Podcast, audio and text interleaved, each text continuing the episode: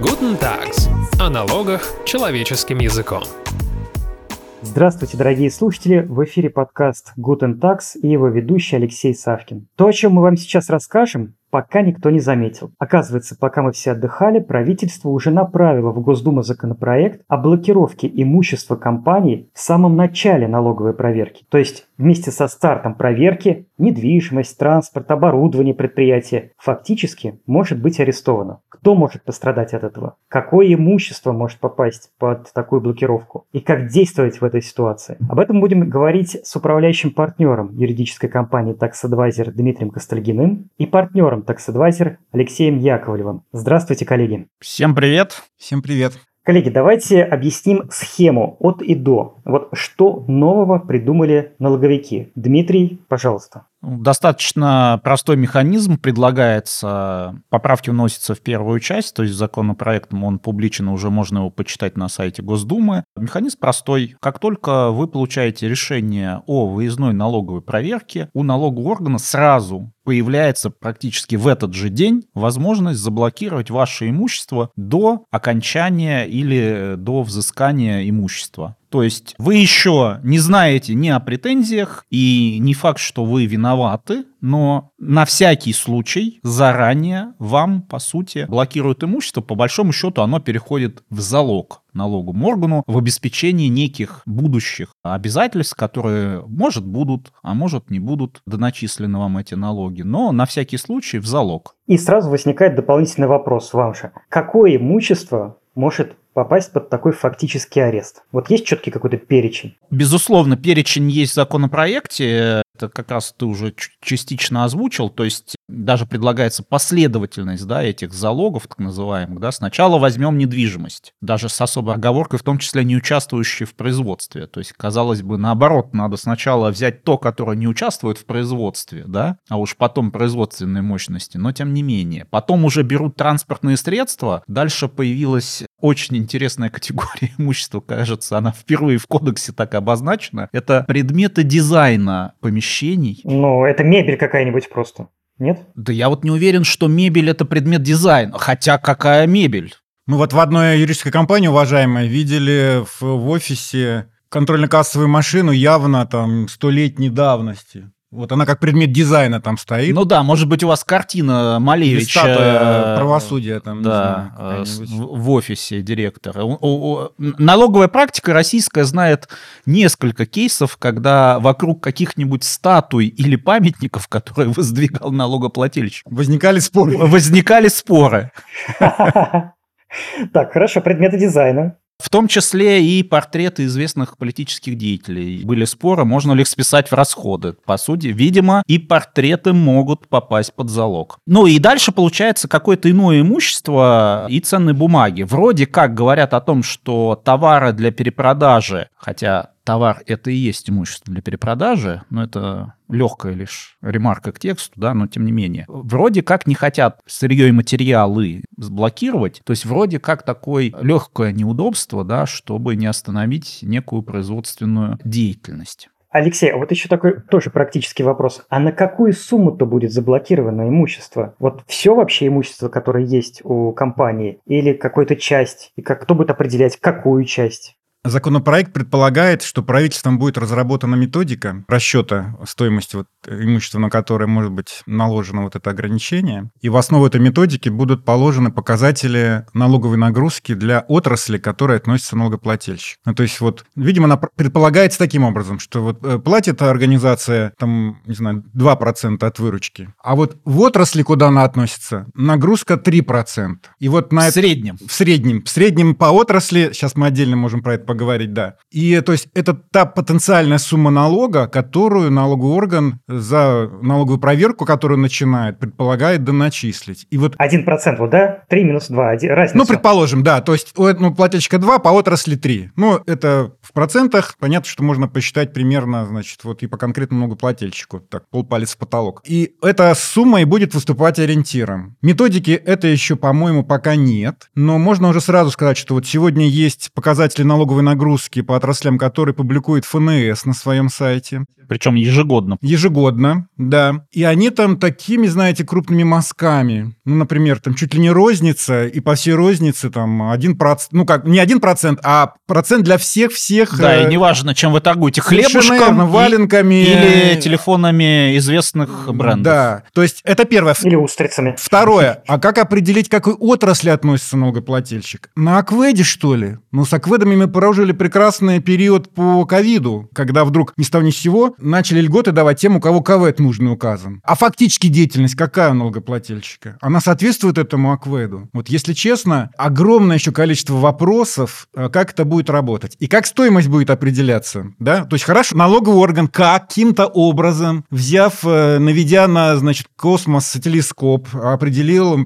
сумму налога, которая может быть взыскана. А, значит, законопроект предполагает следующие источники информации. Ну, допустим, отчет оценщика, если он был сделан, получен налогоплательщиком. Но тут же хочется сказать, что да какой налогоплательщик отдаст этот отчет налоговому органу и покажет его. Второе. Сведения о кадастровой стоимости. Ну, вот это более-менее понятно. То есть, если хочет наложить ограничение, обременение вот этот э, на недвижимость налоговый орган, то понятно, что обращается в реестр, видит кадастровую стоимость и налагает. Или данные бухгалтерского учета налогоплательщика на дату, когда налогоплательщик узнал, по-моему, о назначении налоговой проверки. Но у нас отчетность вообще-то годовая промежуточную квартальную составляют далеко не все. То есть это какая отчетность тогда? Ну, там вообще, если совсем мы немножко в узкую специальность пойдем, да, по данным бухгалтерского учета есть первоначальная стоимость основных средств и остаточная, да, тут уже путаница. А вот по поводу отчета, знаешь, а у меня ощущение другое, что это написано, что ну, хотите, чтобы поменьше было? По справедливости. Да. Тратьте Несите. деньги на отчет оценщика. Безусловно, оценщики будут рады такому новому источнику спроса, который обеспечивает налоговые органы, да. И я не удивлюсь, что такая услуга экспресс-оценки появится, да. Вот, то есть расчет на это. Хотите поменьше, чтобы вам э, имущество заблокировали, а сделайте нормальный отчет оценщика и скажите, что у вас, я не знаю, офисное здание, ого-го, там стоит. Портрет стоит столько, да? Коллеги, а давайте мы попробуем докопаться до истоков и понять, а зачем вообще это делается. Вот что, налоговая служба страдает от того, что имущество компаний, которой пришла проверка, там распродается, а компания исчезает. Вот в чем смысл этой инициативы? Ну вот формальный, примерно понятно, и главный, фактический. Дмитрий, давайте с вас начнем. Мне кажется, здесь надо формальный тоже крайне интересен, а, в том смысле, что анализ формального да, основания дает нам пищу для размышлений, потому что если мы откроем пояснение пояснительную записку, там такие, ну, просто слеза просто выдавливается из э, любого читателя, потому что говорится, знаете, что? Что наше государство в рамках налогового контроля, оно настолько бессильно и страдает, что, оказывается, эти налогоплательщики, когда в хозяйственной деятельности участвуют, например, с банками, они же все закладывают банкам. Банки, когда выдают кредиты, берут все в залог. И товары, и основные средства, и оборудование, и здания. А мы, когда доначисляем, ничего такого не берем себе. И когда наступают банкротства, например, из-за доначислений налоговых, вот эти залоги... Они бессильны? А мы бессильны, вот эти банки, скажем так, забирают почти все, а нам остаются крохи. Примерно такое основание заложено в пояснительной записке. Я понимаю вашу иронию, но все-таки логично, нет? Логично, безусловно, для непосвященного читателя, конечно, вскипает кровь и говорит, ну как же так, надо как бы равенство. Проблема в том, что если вы приходите к налогоплательщику, у которого уже все заложено перед банком, и даже это следует из законопроекта, да, вы можете наложить последующий так называемый залог, но будете, извините, пожалуйста, в очереди за банком. То есть ваша, ваша ситуация, ваше положение не улучшится, если денег нет, да, и нечего взыскивать. И потом здесь все-таки с, с банком такая разница. Ведь банк дал деньги э, налогоплательщику, а в пояснительной записке, значит, говорится так, по незадекларированным обязательствам. А по кредиту-то обязательство уже существует. Поэтому здесь вот как-то прибеднение, оно выглядит странно. И более того, вот я немножко дополню. То есть вот плохо все с взысканием задолженности, говорит э, пояснительной записки налоговый орган. Ну, как бы намекает на это. Цифр не приводит. Давайте пойдем на сайт, посмотрим индикаторы, которые публикует ФНС. И там есть один из индикаторов, это соотношение, ну, вот это недоимки, которая зависла долго, к общей сумме налоговых поступлений. Замечательный индикатор. И вы знаете, тенденция очень простая, что если в 2016 году где-то около 10 10% была доля вот этих долгов, то сейчас 5,7%. То есть меньше остается сумм, которые налоговые органы не взыскивают. Меньше почти, ну там, не знаю, в два раза за пять лет. То есть проблема-то не такая уж и большая. Разве это все плохо, хочется спросить? Да все замечательно у вас со взысканием на недоимки. Вы все получаете. И более того, как мы говорили в недавнем подкасте про налоговые разрывы, про методичку, для налоговых проверок кто выбирается? -то? Да с кого взыскать можно? Или у нас в стране так все плохо, что теперь будут уже проверять тех, с кого брать нечего? Ну, мне кажется, здесь, конечно, скрытый смысл вот э, кроется в фразе, я ее, э, если позволите, зачитаю, что оказывается, это прям внезапное озарение на авторов находит в пояснительной записке, что процесс установления оснований для проведения налоговых проверок и юридического закрепления их результатов требует значительного времени, что может привести к сокрытию обременения имущества. То есть, оказывается, действительно, чтобы реально доначислить налог, нужно поработать. Да, это неожиданно, конечно. Это неожиданный вывод, и кажется, из этого как раз и следует, для чего это механизм, ну, как бы нам намекают, потому что действительно проводить выездную проверку тяжело и так далее, и так далее. Я, правда, оговорюсь для наших слушателей, которые, может быть, не в курсе, что, в общем-то, за сокрытие имущества, которое, так сказать... За счет которого может быть взыскана недоимка, уголовная ответственность. Есть уголовная ответственность, да. И в целом у нас за неуплату налогов есть также уголовная ответственность. У нас даже есть субсидиарная ответственность учредителей контролирующих лиц, если налоговый орган, так сказать, не нашел имущество, а, скажем так, злодей спрятал его э, лично, то он может дотянуться и до этого имущества и взыскать его, да? То есть инструментов на самом деле по взысканию их очень много, что подтверждается статистикой, которую Алексей озвучил, и они весьма эффективны. Именно если инструмент обращаю внимание, направлен на взыскание. Я бы добавил, что есть еще 45-я статья налогового кодекса, которая для налоговых органов предусматривает такие возможности. Вот, например, есть налогоплательщик, ему начислены налоги. И он так организовывает свою деятельность, что выручка от реализации его товаров, работ, услуг поступает на счета аффилированных лиц. Так можно с них взыскивать, говорит 45-я статья. И не надо даже в банкротство идти, просто в судебном порядке взыскивать. Вот сокрытое имущество. Так берите 45-ю статью в руки. Идите. И таких кейсов очень и много. Берут. Ведь. И берут, и делают это. А сейчас почему-то умалчивают. Ну, мы можем дело компании «Королевская вода» вспомнить, наверное, первая, самая громкая по этой теме. Когда организация перерегистрировалась, была ООО «Королевская вода» или там ЗАВ, или наоборот, э, переведя всю деятельность. Ну да, то есть ей доначислили. Ей Она доначислили. пыталась убежать, создав Да. э, своего клона, а, и из клона все Клон, взыскали. клон все получил все доначисления э, от предшественника, скажем так. Хорошо, коллеги, вы раскрыли тему, а вот теперь скажите, а кому может грозить такая блокировка? Только крупным компаниям или вообще всем? А здесь тоже интересно, так сказать, логика авторов. То есть в законопроекте, да, то есть, э, как мы говорили, механика, есть решение по выездной, все, ты уже можешь, э, так сказать, получить вот этот сюрприз. И сразу первое исключение. Крупный бизнес. Крупный бизнес мы такими инструментами не трогаем. Есть формальный критерий, если э, за три года вы заплатили более 2 миллиардов всех налогов суммарно, там со страховыми взносами и так далее. То есть мы их не трогаем. Тоже интересно с точки зрения э, как бы такого равенства, да, то есть почему как бы вот эта категория, она считается благонадежной По умолчанию. по умолчанию, а получается малый средний, ну явный намек, да, на малый средний бизнес, они вот у них рыльца заведомо в пушку. То есть это вот с точки зрения госполитики такой тоже Характерный момент. да, характерный момент. Но, с другой стороны, если 70% экономики принадлежит государству, как бы зачем же себе в ногу стрелять? Ну, Второй нюанс, который, мне кажется, опять же, еще один штрих, который говорит о том, что цели другие преследуются. А вторая категория — это те налогоплательщики, которые перешли на налоговый мониторинг.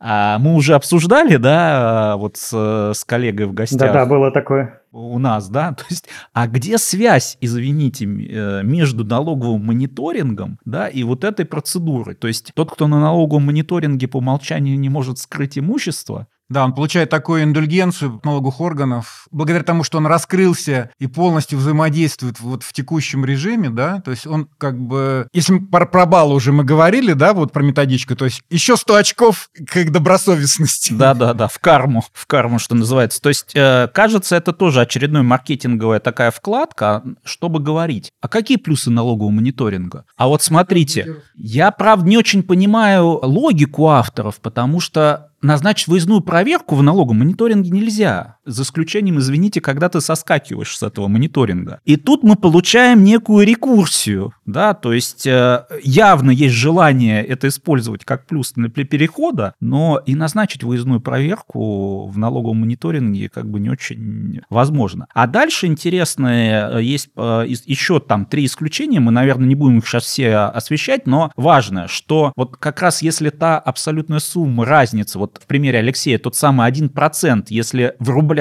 эта сумма будет менее 3 миллионов рублей, овчинка выделки не стоит. Но, коллеги, мы говорим про выездные проверки. Если мы вернемся в статистику налоговой службы, которая тоже э, на, а, раскрывается, какое среднее доначисление по выездной налоговой проверке? По-моему, 35-40 ну, уже. Да-да-да, да, около 40.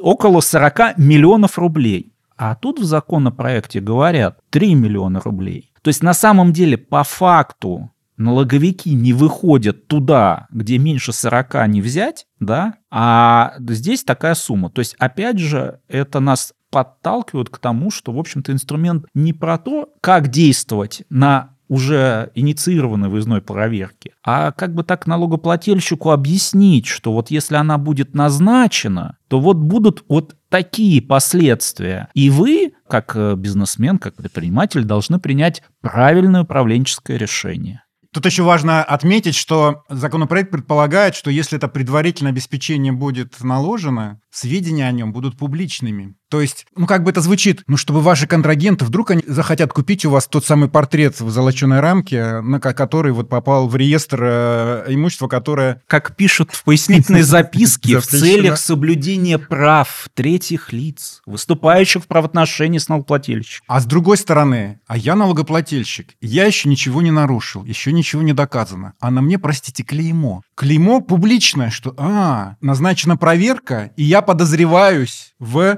причем в конкретном размере. В конкретном уже. размере, да. И учитывая то, что у нас механизм взыскания убытков за подобное, ну, очевидно, ущемление деловой репутации, если проверка потом ничего не даст, а, не работает, то для налогового органа это ничто, а для бизнеса это, на мой взгляд, достаточно большая проблема. Я просто уверен, что этот фактор будет вноситься и банками, как ковенанта в кредитном договор, что основание для досрочного погашения, и в тендеры, что если у вас уже такая метка, хм, сори, деньги на стол. Э, извините, как бы, да, вы, вас, э, похоже, уже приговорили, да, потому что почему? Вы помните высказывание, так сказать, руководящего состава налоговой службы, да, что проверки вызваны эффективно, мы не выходим туда, кому нельзя доначислить, то есть они заведомо виноваты. И здесь, получается, вот эта вселенная как бы раскрывается в полной мере. То есть, с одной стороны, мы назначаем выездные проверки только негодяям, потому что сам факт назначения выездной, это значит, что негодяй по умолчанию. Публично теперь в реестре пишем что мы вышли к негодяю, потому что пока законопроект не вступил, не стал законом, да, о назначении выездной проверки, ну, знает только налогоплательщик и налоговая служба, да, то есть это налоговая тайна, она охраняется, и сведения о назначенных выездных проверках публично, ну, можно только увидеть там в судебных решениях. Ну, когда сам налогоплательщик захочет да, раскрыть, или да, слив. раскрыть, да, или слив какой-то, да. Поэтому, очевидно, эта мера направлена не для защиты прав третьих лиц, а опять же, чтобы правильное решение принял собственник, там, управленец компании. Ну да, я вот согласен с тем, что эта мера, она во многом не для того, чтобы она работала, а просто чтобы она была и была угрозой для налогоплательщиков. Вот на тех же комиссиях, которые мы уже неоднократно, да, ведь как там говорят, вот разрыв цепочки поставок, где вы покупатель, пожалуйста, скорректируйте, предлагаем вам скорректировать э, вашу декларацию по НДС, доплатить, иначе будет назначена выездная налогопроверка. И вот сегодня плательщик думает, да ну и что, ну пусть приходят, ну буду напрягаться, там, документы копировать. А если эта мера будет, будет назначена проверка и наложена эта мера обеспечительная в виде запрета на отчуждение, передачу в залог там недвижимости. Это совершенно по-другому звучит уже вот э, это предложение на комиссии. Предваряя, наверное, такие аргументы, э, которые точно уже звучат и будут звучать, будут говорить, ну мы же не все имущество, ну что вам будет это стоить? Но хочется сказать, коллеги, давайте как бы, наверное, наверное, эмпатию проразвиваем. А давайте у вас просто вот квартиру арестуем и публично скажем, ну, мы так, на всякий случай. Вы же можете жить в этой квартире и так далее, и так далее. Но вам это ничего не стоит. То есть очень легко, наверное, говорить про, как бы про чужое, да, но, наверное, нужно понимать э, собственника бизнеса, да, когда у тебя, э, скажем так, арестовано в залоге. И я бы еще вернулся к важному моменту, на который Алексей обратил внимание, это убытки. То есть проблема убытков — это отдельная тема, которые могут быть причинены налоговыми органами, да. А смотрите, законопроект, безусловно, предусматривает, если что-то как бы уже нет оснований для этих мер, да, для этого залога, налоговый орган в такой-то срок должен принять решение об отмене этих обеспечительных мер, в такой-то срок опубликовать. Риторический вопрос. Как вы думаете, написано ли последствия нарушения этого срока в законопроекте? По российской традиции нет. И возникает вопрос, а что будет? И готов ли налоговый орган отвечать за реальные убытки, за, э, так сказать, ущерб деловой репутации? Но Пока это все-таки из рубрики фантастика в нашей юрисдикции. И это как бы, ну вот минус, да, то есть, э, опять же, это все говорит о том, что механизм, кажется, не для эффективного именно взыскания сделан, а для эффективного управления поведением. Коллеги, я понимаю ваше негодование, справедливое. Тему вы раскрыли эту полностью, и э, я чувствую, можете говорить об этом еще долго. Но у меня остался, по сути, один практический вопрос. Как но не то чтобы не попасть на эту блокировку, как уменьшить негативный эффект, если уж выездная налоговая проверка назначена и имущество арестовано. Как-то можно отбиться? Сам законопроект предполагает такой механизм, что это обеспечение, которое вот будет наложено налогоорганом, оно может быть заменено, например, на банковскую гарантию. То есть вроде бы хорошо звучит, но банковская гарантия стоит денег. И опять же, возвращаясь к вопросу убытки под названием. А, а спорить как-то можно в судебном порядке, например? Нет, безусловно, как любой ненормативный акт налогового органа, эта мера может быть оспорена. И, кстати, есть похожая мера обеспечительная, которая предусмотрено по на, результатам. на этапе, когда проверка закончена, рассмотрели возражения, и налоговый орган принял решение, и тогда вот похожая обеспечительная мера, как калька, вот с этой может быть наложена налоговым органом. И такие меры достаточно часто обжалуются, и практика разная. Бывает, что они, в общем, эти дела и в пользу налогоплательщиков рассматриваются. Но я бы хотел, если честно, вот в этой большой бочке дегтя одну ложку меда все-таки добавить. Вот когда про эту меру только начали говорить... Ура! Ура, ура. Что вот эта мера будет действовать, пока идет выездная налоговая проверка. Вот у меня, мне кажется, у многих коллег, вот у Дмитрия, наверное, тоже была реакция. Здорово, конечно, но ведь сроки проверок повсеместно нарушаются налоговым органом. Иногда они длятся годами и больше. И вдруг, о чудо, в законе... Там есть механизм, который продлевать можно. Нет, в законе так, так что если срок для действия этой меры должен исчисляться, как будто бы налогоорган идеально действует, да, вот как будто в рамках срока для налоговой проверки, установленного законом. А если налогоорган нарушает этот срок, то эта мера автоматически отменяется в силу закона. Поэтому вот эта небольшая ложка меда вот в этом законопроекте присутствует. Потому что, к сожалению, на сегодня сроки действительно, ну, практически не значат ничего. Я как это, алаверды, Леш. Но ты прав по закону, но на информационном ресурсе... Ты повисишь. Ты будешь висеть все равно.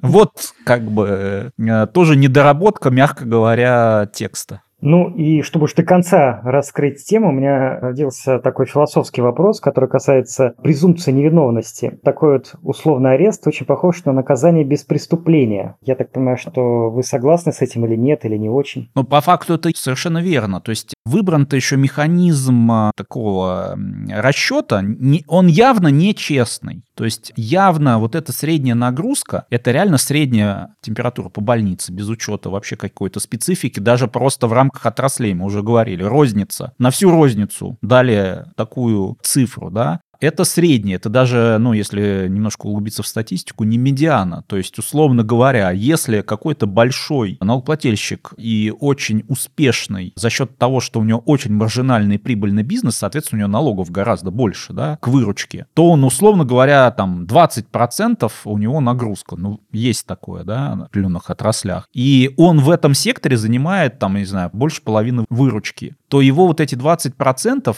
в среднем приведут к нагрузке, условно условно говоря, 10%. Хотя весь тот хвост мелких, средних, он в лучшем случае там 1-3% у него нагрузка. То есть они должны страдать, потому что они неэффективны, они должны страдать из-за того, что в каком-то секторе экономики олигополия или э, практически монополия. То есть в этом смысле не очень э, честный, мягко говоря, критерий. Да? Я уж не говорю о такой риторический вопрос, а если у меня нагрузка выше средней, мне должны вернуть эти деньги? Хочется как э, малыш в Карлсоне. Если я так дорого стою, можно хотя бы пару пенсов на собаку, да. Ну, я соглашусь, что выглядит действительно как такое преждевременное наказание, особенно учитывая ту форму, в которой это предлагается, в том числе вот с этим клеймением и без механизма какого-либо компенсации материальной, моральной, тем более, если нарушение не выявлено или на меньшую сумму. Вот с учетом этих факторов, безусловно, это такая, ну, поражение правах уже на, на старте, и непонятно, а, а в итоге нарушение будет или нет, и на какую сумму. Причем мы про эти поражения в правах, опять же, у нас много уже отсылок к старым выпускам про налоговые хартии. Поражение в правах, где тебе в тендере пишут, ты не в хартии,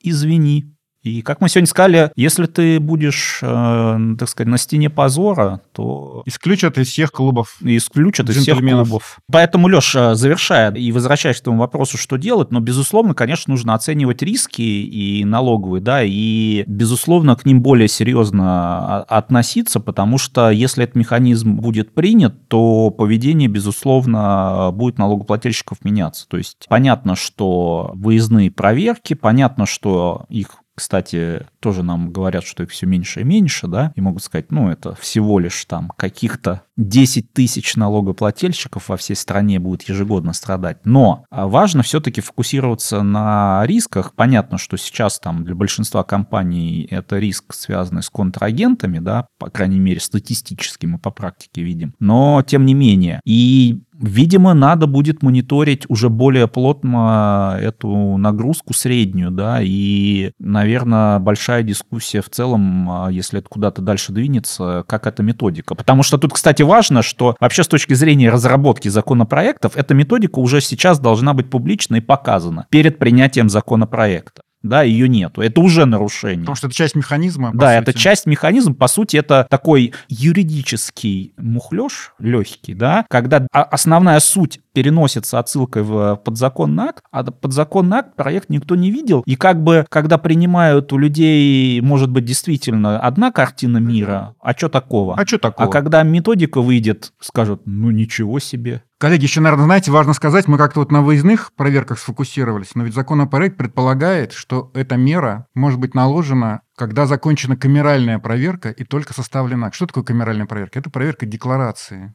это предварительное обременение, то есть не только может быть связано с выездной налоговой проверкой, но и с камеральной налоговой проверкой. Сейчас такого права нет у налогового органа. Сейчас надо провести камеральную проверку, написать акт, дождаться возражения плательщика, увидеть, сколько нарушений, обосновать их, принять решение, и тогда можно обременять. Сейчас получается, что проверка камеральная, вот если законопроект будет принят, по декларации закончена, написан акт. Ну, единственное здесь, конечно, тонкость, что уже нарушения более-менее хотя бы налоговым органам определены, понятна их сумма, и тут ну, как бы не полпалец потолок, не от нагрузки, ну, как бы более точно. Я к тому, что здесь, к сожалению, вот эта мера, она не будет ограничена только выездными налоговыми проверками, количество которой, как вот Дмитрий отметил, действительно неуклонно снижается, но вот эта мера может работать и по итогам камеральных проверок. Коллеги, вроде бы мы все раскрыли по этой теме, и давайте будем э, завершать наш разговор. Мы напомним слушателям, что мы говорили о блокировке или даже, можно сказать, аресте имущества без всякого преступления в момент начала налоговой налоговой, выездной налоговой проверки, и о том, чем это грозит предпринимателям. Мы благодарим за беседу управляющего партнера юридической компании Tax Advisor Дмитрия Костальгина, партнера Tax Advisor Алексея Яковлева. Всего доброго и берегите себя. Всем пока. Всем пока.